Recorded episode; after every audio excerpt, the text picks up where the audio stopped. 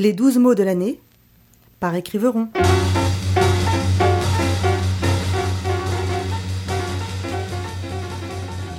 Supercalifragilisticexpialidocious.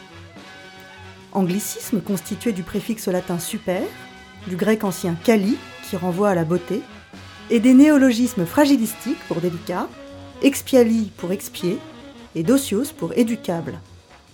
Ah avec ça, on est bien avancé. Selon l'auteur spécialiste des jeux de mots anglophones Richard Lederer, ça voudrait dire expier une beauté extrême et délicate tout en étant hautement éducable.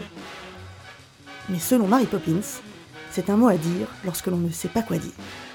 Bien avant Harry Potter et bien plus sophistiqué qu'Abracadabra ou Sésame ouvre-toi, cet adjectif au pouvoir magique est le mot idéal pour la rentrée.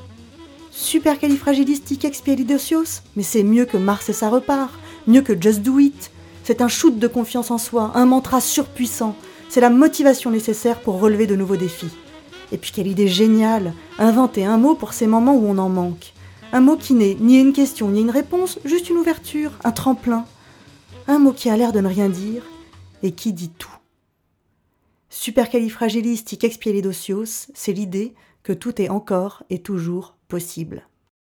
Prenons garde toutefois, car il est des mots d'une telle force qu'il convient d'en user à bon escient.